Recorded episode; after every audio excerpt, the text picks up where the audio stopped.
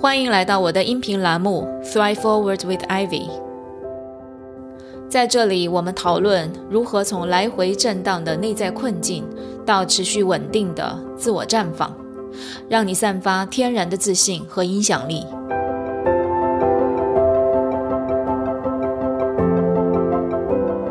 这里不是心理疗愈栏目，这里是拉伸你的认知、丰富你的洞察、锻炼你自信心肌肉的知行合一教练 Ivy 的频道。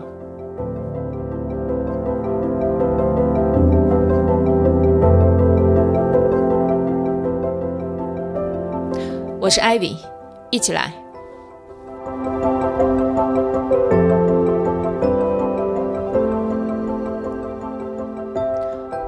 Hello，大家好，欢迎来到我的音频第十四集。上一期音频关于隐形的负面心态播出之后，我收到了很多的反馈。有一位叫 Carrie 雨的听众在喜马拉雅留言说：“聆听艾薇老师娓娓道来的声音，已经成了我每周的一个固定习惯，有时还会反复听。一路听下来，被艾薇老师真诚有力的声音吸引着。”这期的音频特别有感触。我常常陷入审判者的角度去看待身边的家人和朋友，但最需要改变的还是自己，需要看清他们真正的诉求。谢谢你的反馈，Carrie。同时，我们近期也送出了两位第四期蜕变营的免费名额，平安和玉。对于长期关注我的音频栏目，并且转发和评论的小伙伴们，我们将会抽取最后一个名额。赠送今年最新一期的蜕变营体系课，谢谢大家的关注。那今天我们要谈的一个话题呢，跟一个老话题目标相关，但是它可能会颠覆你对目标的认知，所以呢，请大家一如既往的保持开放，准备拉伸你的认知预读。准备好了吗？来，一起听听看。首先，我想问问你，你今年的目标都设好了吗？可能你已经设好了，现在一月都快过完了，那么正好你去回看一下你设定的目标。这里我指的是主动设定的目标哈，而不是被动目标。什么是被动目标？比方说你工作上、项目上的目标，这些是团队目标分解下来的个人工作目标。对于你来说没有太多好想的，就是要完成这么多，就是这个进度。那么这个叫被动目标。主动目标就是指你主动为自己设定的目标，它可以是个人成长目标，或者是工作上主动设定的目标。比如说学习一个新的技能，比如说我想跳槽，我今年要升职加薪等等。它也可以是习惯养成上面的目标，比如要早起啊、健身呐、减肥呀、写日记啊等等。也可以是开展副业，比如说开启一个创业项目等等，这些都是你主动为自己设定的目标。那它的目的是为了实现你最想要的生活方式。那么，我想请你看一下，你为自己设定的主动目标有哪些？实现起来难度大不大？我猜很有可能哈，你的目标实现起来难度没有很大。因为我以前也是这么干的。我们很多人在设定目标的时候，总是会考虑说：“哎，这个目标有没有可能实现？”比如说，我过去在工作上面常常会设定基本目标和挑战目标。那基本目标就是稍微努力一下就可以完成的目标，而挑战目标呢，就是要很努力、很努力才能达成的目标。甚至有时候是不太可能完成的。然后你有没有发现，我们设立目标的时候，给自己设定的通常都是相对容易完成的目标，而那个挑战目标呢，要么根本没有，要么就是设立了也没有完成。那么我们今天就来看一下，为什么我们总是倾向于给自己设立一个容易实现的目标。第二点就是这么做对我们有什么看不见的坏影响？当然，这个“坏”是打引号，它是相对而言哈。那么第三点，我们会看一下我该如何去科学的设定目标，帮助自己成长的更快。首先，为什么我们总是倾向于为自己设定一个可以实现的目标，而很少去设定一个你在当时想都不敢想的一个不太可能实现的目标，哪怕那个目标你很想要？比如说，我昨天刚咨询了一个客户，他呢过去在国内是做证券交易前台的，现在到了美国，发现中国人做前台很少很少。竞争非常激烈，很难进。中后台呢，他又没有太大兴趣，所以他告诉自己说：“那我可以去做保险代理人。”他的专业背景去做保险代理人当然没问题，但是同时他又不甘心自己热爱的交易前台也就这么放弃了吗？甚至连带着这个行业都准备放弃了。那我们为什么要做出这样的选择，甚至放弃？自己真正想要的目标呢？其实把这个情形放到我们的知行合一教练模型当中一看，你就明白了。首先，我们简单预习一下知行合一教练模型 （CTFAR）。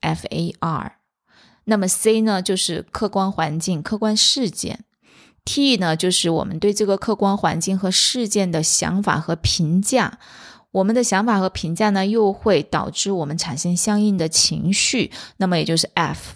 我们的情绪呢，会导致我们做出相应的行为，行为就是 A，action。然后我们做出这些行为的时候，又会导致我们有相应的一个结果，也就是我们的 result，R。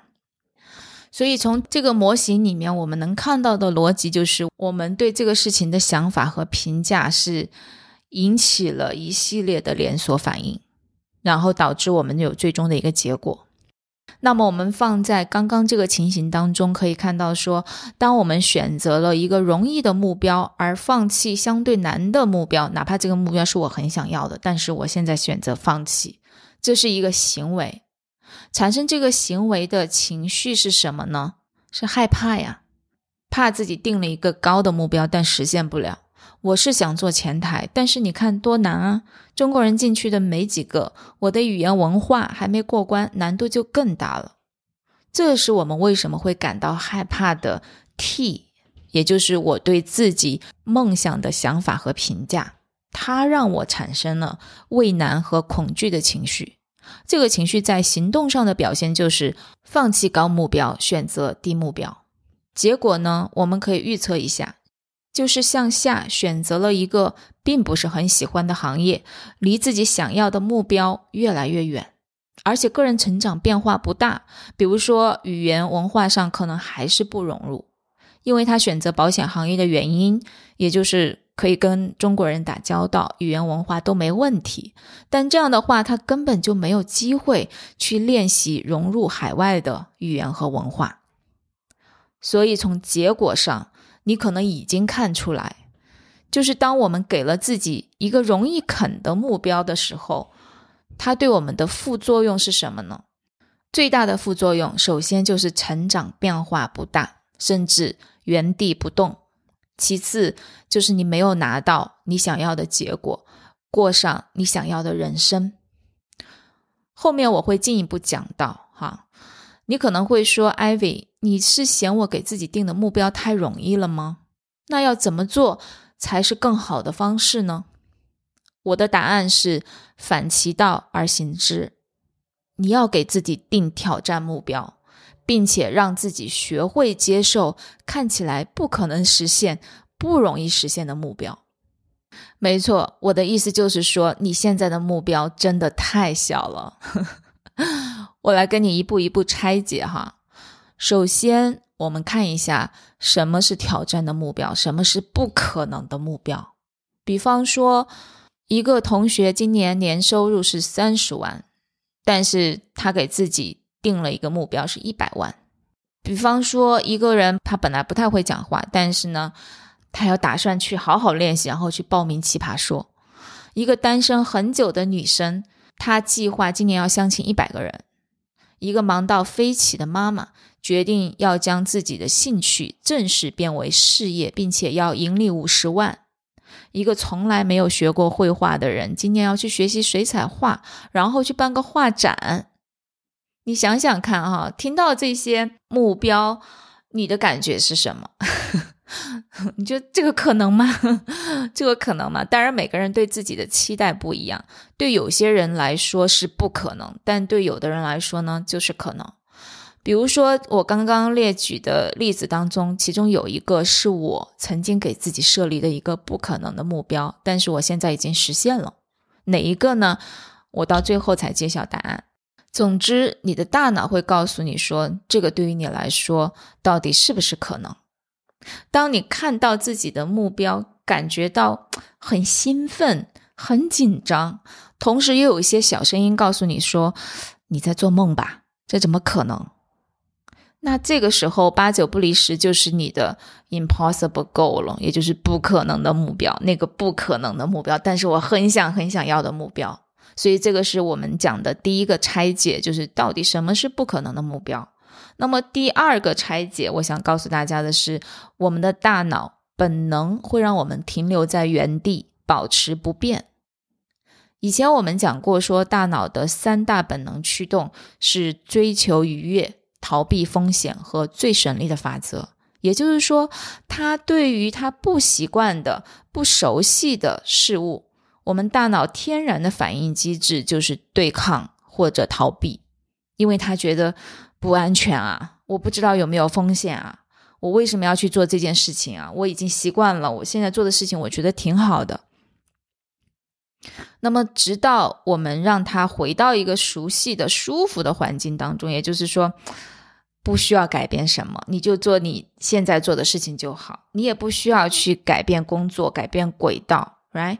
那他这个时候本能的就会觉得这个才是最安全的，因为我们总是喜欢重复嘛，那个重复是最省力的、最有效的，也是我们就是大脑的工作机制，它的本能驱动所决定的。那在这个时候，我们肯定是倾向于给自己设立一个容易实现的目标，其实就是停留在原地，基本保持不变嘛，对吧？所以，当我们抽丝剥茧去看一看的时候，就会看到，哎，这个过程是怎么发生的。然后，我们在每一次制定目标的时候，这个过程可能都会发生一遍。所以，我们其实是在不断的重复这个过程，来取悦我们的大脑，就是让他觉得安全，让他觉得舒服，直到最后，我们发现说，我怎么进步的不大呀？我好像一直在原地徘徊啊，取得的进步很小。这就是为什么很多人不愿意给自己设立挑战目标的原因，因为他们没有挣脱大脑的本能控制，他们害怕失败。他们不想感到失望，他们不喜欢面对这种不确定、风险，就是不熟悉、不舒服的感觉。这些都是我们的大脑所不喜欢的。这就是我们讲的拆解二：我们大脑的这些本能会让我们停留在原地，保持不变。那么第三个拆解就是我们要改变跟大脑之间的对话。也就是是我们现在要从反认知的角度，也就是跟你已有的认知相反的方向去思考，去给我们的大脑一个新的视角和新的事物去学习，就是这个不可能的目标。我们要让他去学习，去接受这个不可能的目标。想象一下，你跟你的大脑之间可能有这样一个对话。当你设定的一个挑战很高的目标看起来不可能完成，我们的大脑肯定会跳脚说：“我不敢，我不敢，难度这么大，不可能实现的。”那你可以说：“你看这个目标，我知道是不可能实现的，我已经做好失败的准备了。你现在还有什么好怕的？”然后他可能会反驳说：“既然你知道会失败，干嘛还要去做？”这个时候。你可以说，因为如果我什么也不做，同样是失败啊，而且我还没做，我就已经失败了，对吧？就是这样子的。你其实告诉他的是一个事实，就是当我什么也不做的时候，等同于失败，而且我还没有做过任何尝试，我就已经去认领了失败了。我们常常以为，哈，什么都不做。比最后做了却失败感觉要好一些，至少我没有失去什么。但是我想告诉大家的是，这是一个多么大的谎言！其实你失去了很多，你失去了很多学习的机会、成长的机会，还失去了很多你可能永远也想不到的那些新的可能性。举个例子，马云在创立阿里巴巴的时候，中国的互联网还远没有现在这么普及。当时有过网上购物体验的人呢，只有百分之七，甚至更低。任何一个人去做电子商务，失败的几率都是很大的。如果马云在那个时候不给自己设立这么一个看起来就是不可能实现的目标，选择不做阿里巴巴以及后来的淘宝、支付宝，那么他失去的。将会太多太多了，不是吗？埃隆·马斯克也是，他在做特斯拉和 SpaceX 的时候，很多人都不看好，因为他当时做的事情只有百分之十的成功率，基本上你去做，绝大百分之九十的几率是失败的。那他经历了一次又一次的失败之后，他能够把这个事情的成功率做到百分之九十。而且他推动了整个行业的变革，对吧？所以这些都是发生在我们身边的例子。你可能会说，我不是马云，我也不是马斯克，他们的路径是：哦，一开始做了失败了，再做再失败，失败很多次，那我再继续做，我最后还是成功了。但是我去做，有可能就是一直都是失败，到最后还是失败。那么，我觉得这个是。很有可能会发生的事情，可能我们是普通人，我们有可能做了，最后是失败了。我们同样去做一个，我们要去做这个电动车也好，或者是其他的那种新兴事物也好，有可能我们最后是失败的。所以你现在要回答的问题就是：我做了可能失败，不做也失败，同样是失败，你会选择哪一种？这个时候你会怎么回答？我做了。失败不做也失败，那我要不要做？这个时候，我想请你坚定的选择去做，因为你不做肯定是失败了，对不对？而做了，即便你最后失败，但是你还可以收获很多很多的副产品。什么副产品？你得到很多学习的机会、成长的机会。而且你永远不知道这个失败会将你引向何方。比如马云一开始做的是中国黄页，他是一家一家企业和机构去跑的，结果确实是失败了。但他在这个过程当中积累了对互联网技术、对行业、对客户的理解，他继续在积累，在等待机会。一旦时机合适，他马上就召集人马，创建了阿里巴巴，继续在这个领域里面去尝试。那阿里巴巴的成功肯定是建立在之前失败的基础之上的，而且没有前一个失败的案例，他可能也不知道他这个时候要创建阿里巴巴。那对于我自己也是一样哈，我在耶鲁毕业之后，一开始我去做的是教育创业，我当时没有任何的创业经验。那么我也不知道这个事情我到底能不能做成，所以对于我来说，我当时给自己定的目标就是一个不可能的目标，因为我不知道我能不能做到，而且我没有任何经验，当时也也没有任何这种合适的合伙人，失败的几率几乎是百分之百的。那确实在进行一年之后失败了，就是当时这个项目放弃了，但是我从中学到了很多创业思维和商业思维。也积累了很多人脉啊，认识了很多导师，然后我加入了新加坡一家教育科技初创公司，继续在这个领域内学习摸爬滚打。很奇妙的是，哈，就是这个经历没有把我继续的带向创业这条路，而是让我更加清楚我自己的定位和我自己的热情。当我在跟那些孩子、家长和老师一起工作之后，我好像更加清晰了。是说我想要去做的工作是心灵提升的工作，是从内而外的去改变人啊，而不光光是用技术去改变、去支持。技术很重要，但是好像我自己的热情好像更多是在跟人的这种深度连接。在跟人的这种碰撞，在这个过程当中去挖掘出他的潜力，让他能够从内而外的去展现自己，去建立这种自信，建立个人的影响力。所以这个是我所发现的我的人生使命。所以后来我也正是在啊生命教练领域去生根哈，找到我的人生使命，每天都在做着我热爱的事情。所以一定要挑战自己，在行动当中，在失败当中，可以高效的学习和快速的成长。如果我没有这两次失败的经历，我没有办法成为我今天的我，做着我今天在做的事情。所以，我希望通过刚刚的三个拆解动作，我把这个逻辑给大家理清楚了。也就是说，在选择面前，不要被我们的大脑掌控。它受我们遗传基因的影响，它追求的目标不外乎就是这三样：刚刚讲到的，追求舒服和愉悦，逃避痛苦和失败。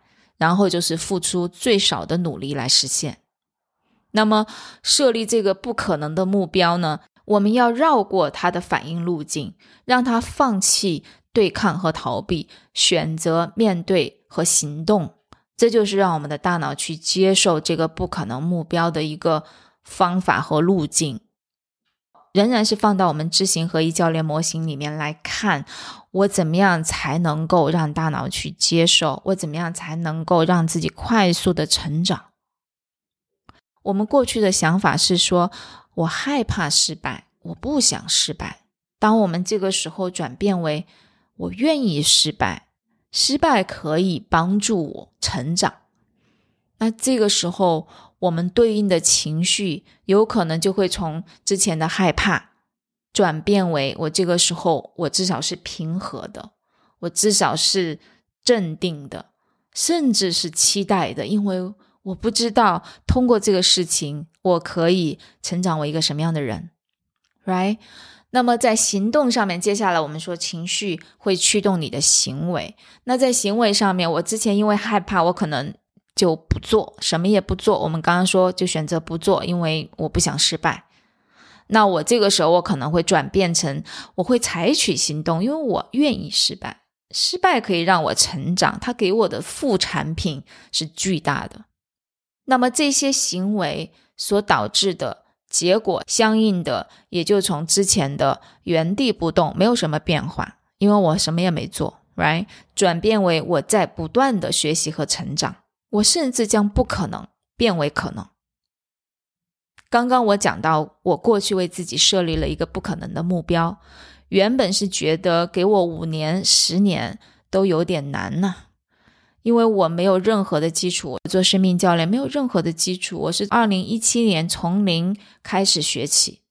可是，当我真的把它列为我的挑战目标，列为我的不可能的目标的时候，然后我开始采取大量的行动，不断的去试错，不断的去尝试。我去年就已经把副业变为主业，并且实现咨询单价是两百五十美金一小时。一开始的时候，我才二十五美金一小时呵呵，甚至还帮别人做了很多免费咨询。我在去年的时候也实现了年收入超过十万美金的目标了。所以你会发现，说当你真的去接受这个不可能的目标，把它真正的当做你的奋斗目标，因为你真的很想很想要那个目标，然后你就会去大量的行动，肆意的成长。到最后，你一定会把这个不可能变成可能，而且实现的时间通常都比你预计的要早很多。我试过了，有效。你要不要一起来试一试？好的，我们今天的分享就到这里，我们下次见，拜拜。